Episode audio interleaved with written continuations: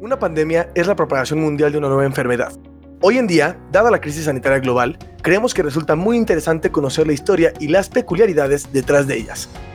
Bienvenidos a 22 Minutos, el podcast donde en cada episodio les contaremos 22 datos curiosos sobre ciencia, tecnología, historia, entretenimiento y mucho más. En esta ocasión hablaremos de las pandemias. Yo soy Esteban. Yo soy Jan. Y estos son 22 minutos de pandemias.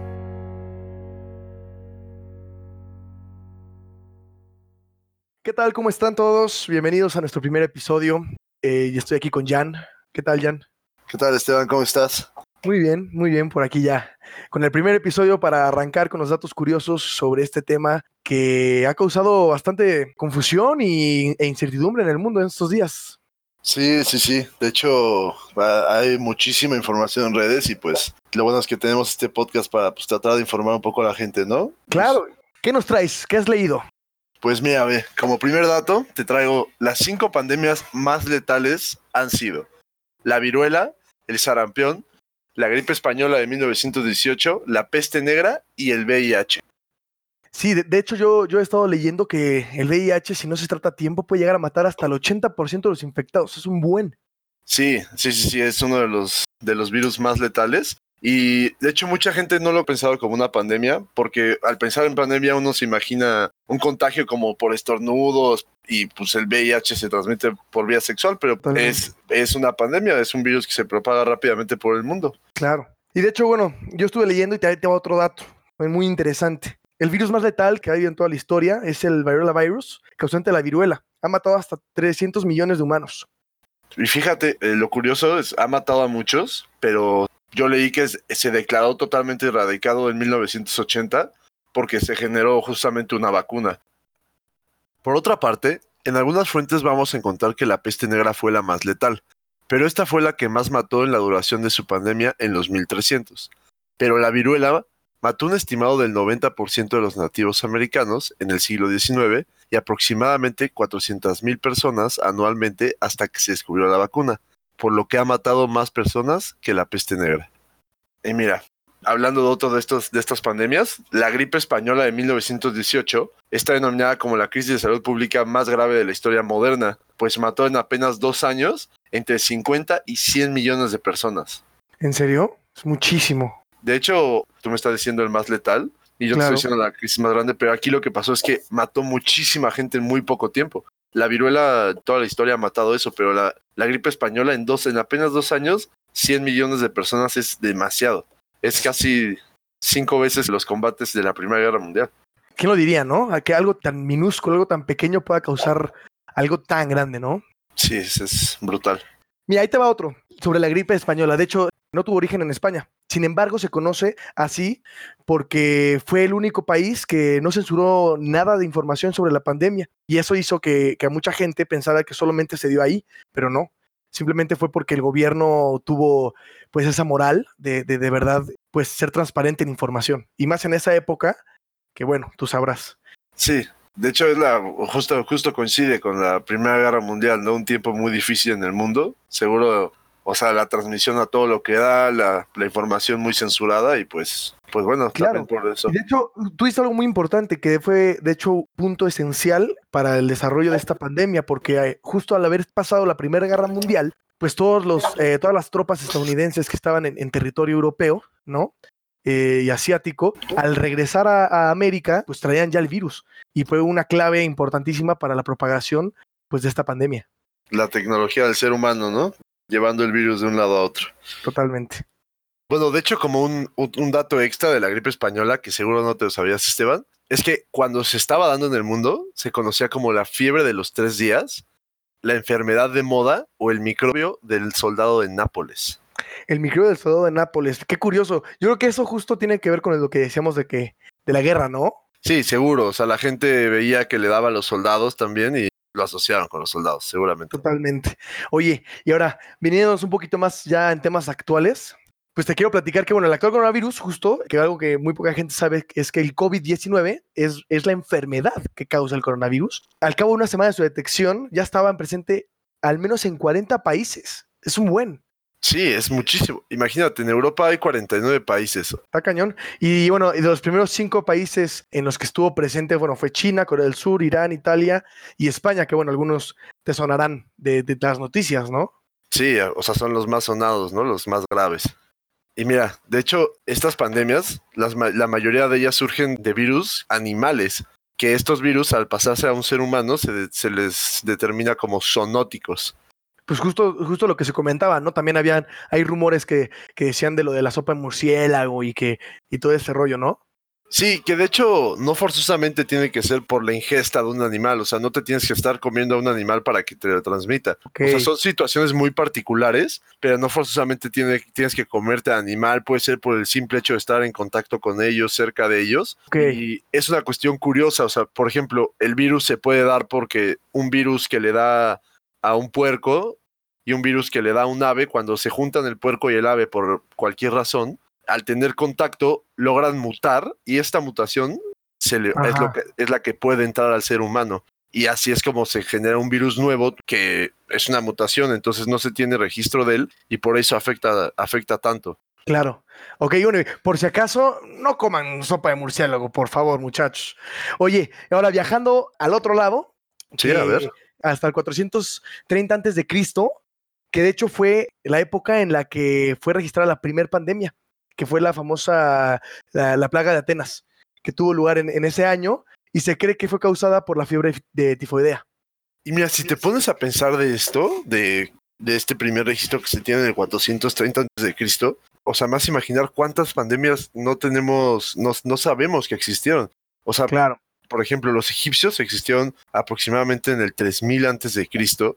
Hay muchísimo tiempo entre, entre que existieron los egipcios y esta plaga que tenemos registro, lo que a mí me hace pensar que seguramente existieron muchísimas plagas y pandemias en, este tiempo que no hay registro, ¿no? Claro, no, y aparte sumado a condiciones de salud en la que en la época pues existía, ¿no? Que era con muchísimo más facilidad se podría dar la pandemia. Sí, seguramente hubieron y fueron graves.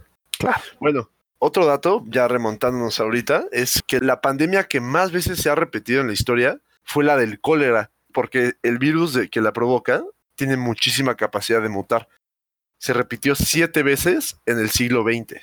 Claro, es, impresionante cómo una pandemia eh, en tan poco tiempo se repitió tantas veces y es donde nos damos cuenta de la importancia que es el desarrollo de vacunas, ¿no? Sí, las vacunas al final del día pues es lo que logra parar los virus y las bacterias, pero el problema de, las, de estas vacunas es que se tardan mucho en desarrollar, ¿no? Claro, totalmente. Y de hecho, eh, agregado a esto, también muy interesante es que la OMS nos comenta que existen tres criterios principales para poder declarar una pandemia. El primero es que aparezca un virus nuevo, o sea, que no haya circulado previamente, por lo que no exista ninguna población inmune a él. En segundo lugar, que el virus sea capaz de producir casos graves de enfermedad. Y tercero, que el virus tenga la capacidad de transmitirse de, persona en persona de forma eficaz. ¿Tú qué crees? ¿Qué se refiere con esto de la forma eficaz, Jan? Mira, o sea, yo lo que entiendo es que, o sea, esta transmisión se da de forma muy sencilla, ¿no? O sea, por ejemplo, yo entiendo en el caso del VIH, que es el que estábamos comentando, no solamente se puede dar por, la, por transmisión sexual, pero al tener contacto sexual con una persona infectada, si no se detienen las precauciones, es prácticamente seguro que, la, que te vas a contagiar, ¿no? Totalmente. Mira, Esteban, a ver qué te parece este dato que yo creo que es bastante contundente. A ver, dímelo. Mira, se estima que a lo largo de la historia, las pandemias han tomado la vida de alrededor de 700 millones de seres humanos. eso es muchísimo. Es aproximadamente la mitad de la población de China. Oye, y bueno, regresando un poco al coronavirus, te ha dado un dato bastante curioso sobre esto. La, familia de los famosos coronavirus son llamados así porque bajo el microscopio electrónico presentan similitudes con la corona solar. Y esto es muy interesante porque yo había escuchado mucha gente que, que pensaba al tener, no sé si, si, ubicas la, la, forma del virus que tiene ciertos elementos puntiagudos alrededor, mucha gente pensaba, lo asimilaba con la corona, pero una corona como real, una corona de la realeza, pero no, realmente es a la corona solar. Y mira, hablando de otra, de otra cosa, seguramente tú ubicas estos médicos medievales que venían vestidos con un pico de pájaro. Sí, sí, sí, sí, de hecho sí, los que son como algo como medio tétricos, ¿no? Ajá, e, esos meros. Esos eran los médicos de la peste negra. Y es muy curioso porque dentro de su atuendo tenían como varias medidas preventivas. Por ejemplo, en el pico de la máscara tenían hierbas aromáticas que en ese tiempo se pensaba que ayudaban a que no se transmitiera el virus. Ok. Además de esto, tenían todo su cuerpo cubierto, desde una gabardina, guantes, botas, Claro. hechas de piel de cabra. A medida como a la hora de, de tratar con el enfermo, no sé si lo habías notado, pero en la imagen siempre traen un bastón. Este bastón era para tocar a los enfermos y no, no tener el contacto directo. Ok, qué interesante. Oye, y, y me saltó un poco el tema de lo de eh, que están con piel de cabra. Seguramente hay algo detrás. ¿Tú qué Sí, opinas? además de ser la piel que tenían a la mano, o sea, la más, la más accesible, tiene la- tenía la propiedad de ser una, una piel muy, muy densa, a diferencia de la de vaca, era una piel Ah, muy densa. Ah, qué interesante, ¿eh? Oye, y, aparte el tema del bastón y todo lo hace un poco más ahí, un ambiente medio tétrico ahí, interesante y perturbador a la vez, ¿no crees? Sí, sí, sí, es una imagen que da cuenta, es una persona ahorita vestida así, sí te... sí Da te- temor. Ya sí da temor, sí da temor. Oye, Jan, ¿y tú sabías que los virus que nos afectan hoy en día tienen historias evolutivas que remontan a los primeros vertebrados y quizás a los primeros animales que existieron en la Tierra? ¿Te das cuenta de lo que estoy diciendo? O sea, si recuerdo bien por lo que llegué a ver en la primaria y, en secundaria, eso significaría muchísimo tiempo. Mucho. Y si es así, quiere decir que los virus han estado presentes en la Tierra durante al menos 300 millones de años. Es demasiado. Oye, mira, hablando de grandes cantidades, un estornudo causado por una gripe puede crear 10.000 virus nuevos. El número total de virus de la gripe en tu cuerpo puede llegar a 100 billones, sí, billones con B, en unos pocos días. Wow. O sea, eso quiere decir que si solamente eso es una persona, ¿qué pasaría con toda la gente si se infectara al mismo tiempo? O sea, si todos en el mundo se infectaran, el número total de virus sería 10 millones de veces el número de estrellas en el universo observable. ¡Fua! Es muchísimo. Y a todo esto, ¿tú te has puesto a pensar todo lo que conlleva una pandemia? Ve, te platico. A finales de enero del 2020, el Washington Post informó que el personal del- en el hospital de Wuhan usaba pañales para adultos porque no tenía tiempo de usar el baño mientras atendían a los pacientes de COVID-19. Yo la verdad estoy impresionado con, con la labor de, Es una gran labor. ajá, la labor del cuerpo médico del mundo. La verdad, ellos son los que pues, enfrentan la pandemia de frente, ¿no? Nosotros estamos aquí en, en cuarentena, pero pues ellos tienen que estar haciendo su trabajo, salvando vidas y pues personalmente les agradezco mucho a todo el cuerpo médico. Coincido y comparto tus palabras, amigo. Y bueno, ahora hablando de una, de una de las medidas preventivas, el jabón, el lavarte las manos con jabón es un agente eficaz Ajá. porque elimina de las superficies a los virus como el del VIH, el herpes, el ébola, el Zika, el dengue y el coronavirus. Ok, ok. Oye, ¿y esto por qué pasa? Mira, esto pasa porque el jabón inactiva físicamente estos virus rompiendo sus membranas protectoras y esto evita que puedan entrar a la célula del ser humano. Oye, y bueno, hablando ya un poquito ahorita de- del coronavirus, el COVID-19 fue declarado una pandemia global por la OMS el 11 de marzo de 2020, a solo cinco meses después de que apareciera el primer caso, que fue un hombre de 55 años de edad de la provincia de Hubei, China. ¿Pues te das cuenta el tiempo que tardaron en, en- en declararlo? Sí, de hecho, hablando del, del dato que dimos hace, hace rato, que a las pocas semanas ya estaba en 40 países. Sí. Se me hace, o sea, se me hace raro que se tardaran pues tanto, ¿no? O sea, debieron de haberlo declarado desde antes. Claro, pues probablemente también, como comentamos, la- las condiciones que debe seguir para que una pandemia también ha de ser tardado, ¿no? El, el identificar. Entonces, bueno, eh, esperemos que haya sido una labor justa y que no haya habido algún tipo de, pues, de retraso en ese tema. Y bueno, mira, hay un, un indicador que se conoce como la tasa de contagio, Ok. que esta nos determina la cantidad de personas que una persona infectada puede contagiar. Ajá. Específicamente para el COVID-19 es del 2.5%. Esto significa que esta persona en promedio va a contagiar entre 2 a 3 personas, aunque pueden llegar a haber casos en lo que una sola persona contagia a más de 16. Es que sí, el efecto cadena tipo pirámide, ¿sabes? O sea, es simple, o sea, como la ramificación que se genera es impresionante. Sí, lo que no se sabe es, tú cuando te contactas con alguien infectado, como decíamos, como es eficaz la- el contagio, es muy peligroso. Todo lo que está en contacto con esta persona infectada se vuelve pues peligrosa, ¿no? Se vuelve un agente de, de contagio y hay que tener Claro. mucho cuidado. ¿Y a todo esto tienes clara la diferencia entre una epidemia y una pandemia?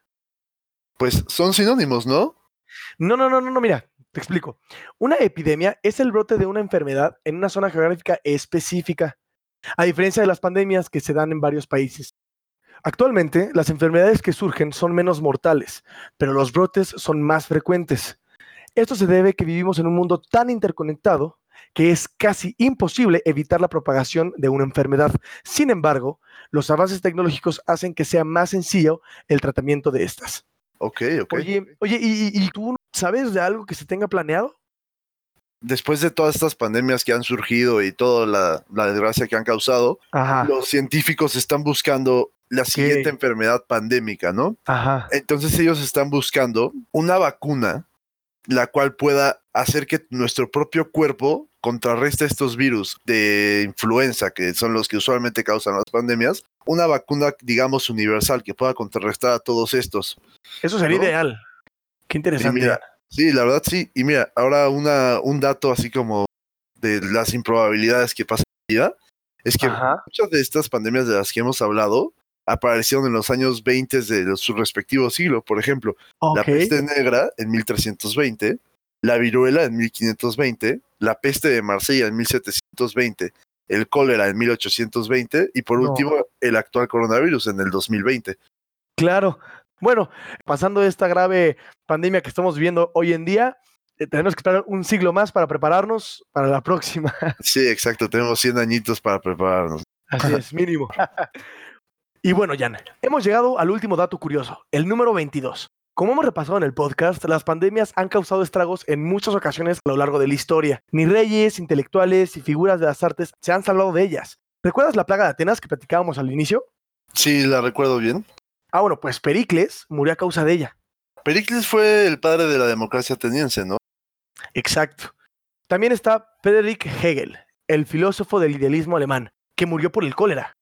Y por otro lado también tenemos a Juana Inés de Asbaje y Ramírez de Santillana, a.k.a. Sor Juana Inés de la Cruz. Ah, la, la famosa religiosa y escritora novohispana, ¿no? Exacto, ella murió por la peste. También tenemos a Gustav Klimt. Ok. ¿Lo ubicas? Sí, pero he escuchado su nombre, pero ¿qué hizo él? Pues él es el pintor de la obra del beso. Él murió por la gripe española. Oye, Jan, ¿y tú sabes cuál ha sido el caso más famoso de VIH-Sida? No, Esteban, ¿quién fue? Pues fue Freddie Mercury, vocalista de la emblemática banda Queen. Por último, tenemos a José de San Martín, uno de los grandes libertadores de Sudamérica junto con Simón Bolívar, el cual estuvo al borde de la muerte por la pandemia del cólera. De hecho, la, Copa, la famosa Copa Libertadores de fútbol se llama así por estos personajes. Esteban, ¿no te has puesto a pensar hablando de esto de gente importante que ha muerto debido a pandemias? Todo el potencial que se ha perdido en las muertes que no conocimos quiénes fueron. No, no, no, no. Mira, ve, a lo que me refiero es, hablábamos ahorita en el podcast que aproximadamente han muerto 700 millones de personas por pandemias.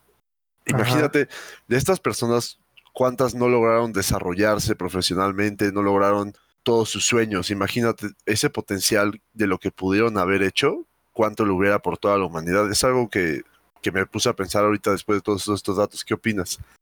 Pues la verdad es que sí es algo muy interesante y, te das cuenta como todo el conocimiento que, que se pudo haber perdido, ¿no? O sea, todos los futuros y todas las, en todas las ramas del conocimiento en las que tanta gente pudo haber aportado y tanta genialidad que se perdió en, en tanta muerte, ¿no? Exacto, o sea, es, es, es gente que quizás pudo haber sido alguien, alguien de mucha importancia para la humanidad o no, pero en esta indecisión pues uno nunca sabe, ¿no? Al final es una vida humana y no le podemos dar el valor a, a la vida, ¿no? Porque no sabemos qué pueda pasar en esa vida. Sí, sí, sin duda alguna, todo lo que hemos platicado en el podcast ha sido, han sido temas contundentes que, que son necesarios para, para, para reflexionar. Sí, nos incitan muchísimo a la reflexión y pues creo que siempre es bueno tener como estos pensamientos, ¿no? Valorar más la vida de las personas porque nunca sabemos qué, qué puedan contribuirnos a nosotros y a la humanidad. Claro, y obviamente tener más cuidado en el tema de la, de la, y de la higiene y de, y de todo este rollo para, pues para también intentar mitigar y prevenir un poco más este tipo de brotes, ¿no? Sí, sí, exacto, porque al final del día, pues lo que nosotros hacemos, eh, más en este tipo de casos, puede llegar a afectar a, a más personas, ¿no? Al tú no tener cuidado, claro. no, no estás observando lo que puede pasar, ¿no? Imagínate, tú te infectas, y toda la gente que está a tu alrededor haces que sea muy probable que se infecte. Y estas acciones tuyas que no, no son conscientes pueden llegar a, afectar, incluso quitarle la vida a alguien, ¿no? Claro, y de hecho, pues como, como se dice, ¿no? Que te llevas de corbata a todos los demás y por tal vez a veces inconsciencias de, de, uno, ¿no? Entonces sí hay que tener mucha precaución, hay que tener mucho cuidado y estar bien informados y siempre hacer caso a todas las indicaciones de higiene y salubridad que nos da tanto el gobierno como la ciencia. Exacto. Y bueno, hemos llegado al final de nuestro primer episodio sobre 22 minutos de pandemias. Esperamos que estos datos les hayan gustado y hayan aprendido tanto como nosotros. Escogimos este tema por la situación que estamos viviendo actualmente. Esperamos que todos se encuentren bien y les recomendamos seguir las medidas de prevención. Recuerden que la acción más efectiva para combatir el contagio del COVID-19 es el distanciamiento social. Es por eso que decidimos grabar estos primeros episodios de manera remota. Síganos en nuestras redes sociales, en donde estaremos compartiendo más datos curiosos. Pueden encontrarnos en Instagram como arroba 22 minutos podcast y en Twitter como arroba 22 podcast. En nuestras redes sociales haremos una encuesta para que ustedes nos ayuden a decidir el tema de nuestro próximo episodio. Esto fue 22 minutos de pandemias.